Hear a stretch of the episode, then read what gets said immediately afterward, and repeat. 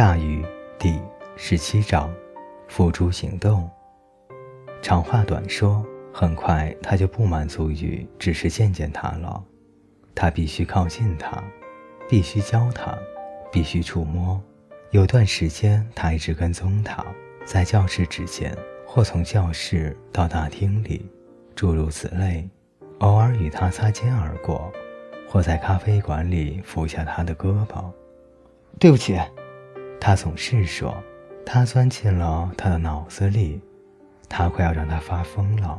有一天，他看着他削铅笔，他柔软的手攥着那根长长的黄色小木棒，他捡起掉在地上的铅笔屑，在大拇指和食指之间揉搓着。有一天，他看见他在和某个人说话，那个人他好像也认识，他以他从未见过的方式微笑着。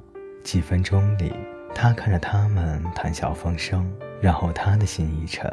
他看到他四下望了望，然后缓缓地移上去吻了那个人。看到这些的时候，他几乎要放弃追求他。然后他想起了那张脸，是仓库里的那个家伙，那个偷老妇人眼睛的人。他的名字叫汤普莱斯。父亲觉得，既然赢过他一次，就一定能再赢一次。他的整个身体都要因渴望而爆炸了，血脉喷张。他必须想办法释放这种压力。第二天，父亲的机会就来了。他在走廊里看到桑德拉。桑德拉，他说，挑了一个不太合适的时间，他正要进女厕所。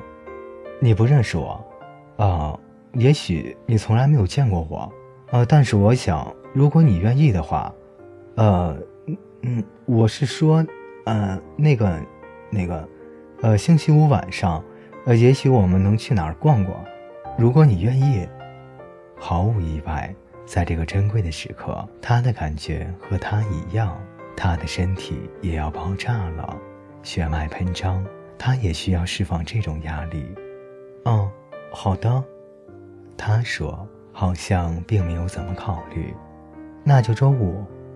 然后就迅速的走进了女厕所。他说：“好的。”尽管就在那天早上，唐普莱斯向他求婚了，他也几乎要答应了。但是好像有个声音让他再考虑两天，就像我的父亲把他的愿望轻轻念出来了一样，而他听见了一样。